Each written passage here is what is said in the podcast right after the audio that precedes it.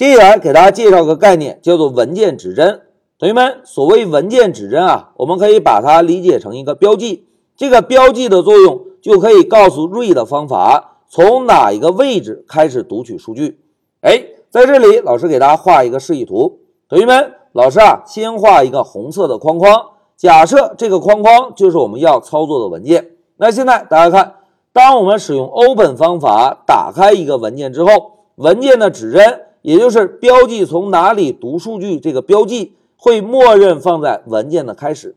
哎，同学们看，既然在文件的开始，那么我们在调用 read 方法时，是不是就可以从文件的开始位置读取数据，对吧？那接下来我们再看，当我们执行了 read 方法之后，read 方法会把文件指针移动到读取内容的末尾。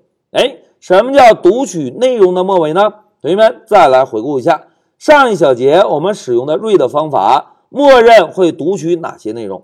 哎，默认会读取文件的所有内容，对吧？那么同学们看，从文件的开始位置读取文件的所有内容。那么当 read 方法执行完成之后，文件指针会来到哪里？哎，文件指针会来到文件的末尾，对吧？那现在老师让大家思考一下，同学们，当我们执行了一次 read 方法之后。如果再次调用 read 方法，还能够读到内容吗？哎，应该不能了，对吧？因为啊，标记着读取数据的文件指针已经被移动到了文件末尾，所以我们再次调用 read 方法，应该读不到任何的内容。来，让我们回到 Pycharm 验证一下。大家看，这个是我们上一小节完成的代码，老师呢全部选中，复制一下，然后粘贴到一个新的空白文件。同学们，老师啊，首先在第八行使用 print 函数做个输出。我们先来打印一个分割线。好，分割线加上之后，我们直接运行一下程序，走。哎，同学们看，现在把 readme 的内容输出在控制台，并且在下方打印了一个分割线，对吧？那现在关键时刻到了，同学们，刚刚老师讲过，read 方法执行完成之后会移动文件的指针，对吧？那现在老师啊。就把上一小节我们完成的读取内容以及打印内容选中，现在复制一下，然后呢，把光标放在第十行做一个粘贴。哎，仅仅是把读取内容粘贴到下方，对吧？我们现在再运行一下程序，看看分割线下方能否打印出来内容。来，我们 Shift F 十走。哎，同学们看，这次程序执行，分割线下方有任何内容输出吗？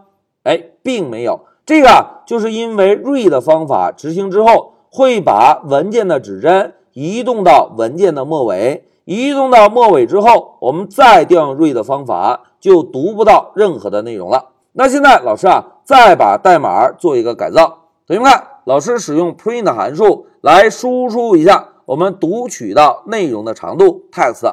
那同样的方式，我们呢在第一次读取完，同样来输出一下读取内容的长度。哎，代码改造完成，我们再来运行一下程序，走。